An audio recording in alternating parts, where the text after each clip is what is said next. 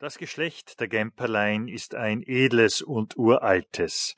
Seine Geschicke sind auf das innigste mit denen seines Vaterlandes verflochten. Es hat mehrmals glorreich geblüht, es ist mehrmals in Unglück und Armut verfallen, die größte Schuld an den raschen Wandlungen, denen sein Stern unterworfen war, trugen die Mitglieder des Hauses selbst. Niemals schuf die Natur einen geduldigen Gemperlein, niemals einen, der sich nicht mit gutem Fug und Recht das Prädikat der Streitbare hätte beilegen dürfen, dieser kräftige Familienzug war allen gemeinsam, hingegen gab es keine schrofferen Gegensätze als die, in denen sich die verschiedenen Gemperlein-Generationen in Bezug auf ihre politischen Überzeugungen zueinander verhielten.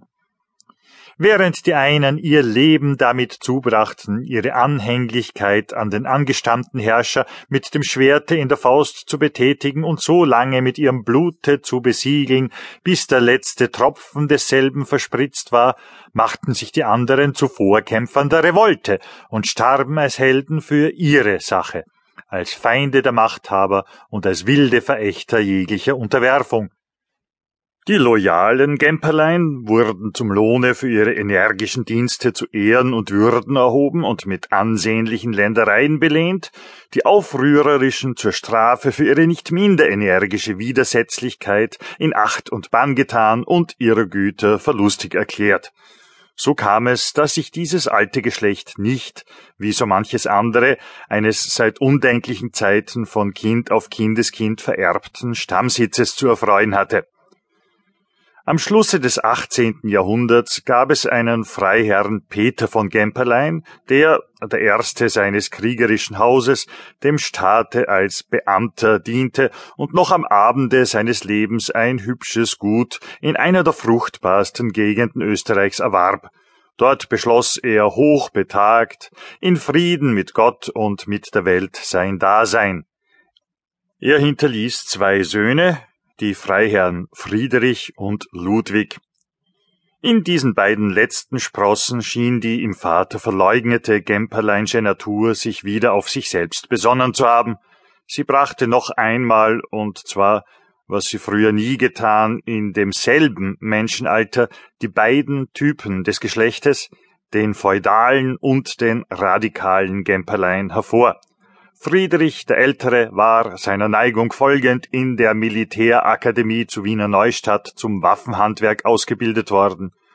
Ludwig bezog im 18. Jahre die Universität in Göttingen und kehrte im 22. mit einer prächtigen Schmarre im Gesichte und mit dem Ideale einer Weltrepublik im Herzen nach Hause zurück.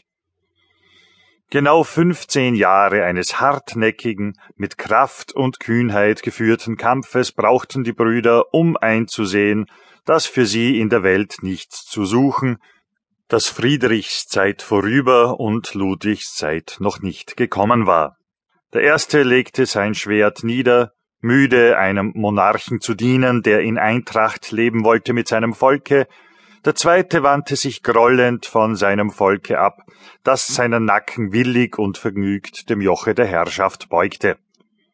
Zur gleichen Zeit bezogen Friedrich und Ludwig ihre Besitzung Vlastowitz und widmeten sich mit Liebe und Begeisterung der Bewirtschaftung derselben, wenn auch so verschieden voneinander wie Ja und Nein, begegneten sich die Freiherren doch in einem Kapitalpunkte, in der unaussprechlichen Anhänglichkeit, die sie nach und nach für ihren ländlichen Aufenthaltsort fassten. Kein überzärtlicher Vater hat jemals den Namen seiner einzigen Tochter in schmelzenderem Tone ausgesprochen, als sie den Namen Vlastowitz auszusprechen pflegten.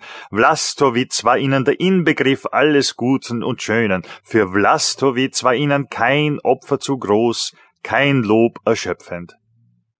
Mein Vlastowitz, sagte jeder von ihnen, und jeder hätte es dem anderen übel genommen, wenn er nicht so gesagt haben würde. Bald nach ihrer Ankunft hatten die Brüder beschlossen, das väterliche Erbe in zwei gleiche Hälften zu teilen. Das Schloss mit seinen Dependenzen sollte im Besitze Friedrichs verbleiben, der dafür die Verpflichtung übernahm, für Ludwig inmitten von dessen Grundstücken das Blockhaus errichten zu lassen, in welchem dieser an der Spitze der Familie, die er gründen wollte,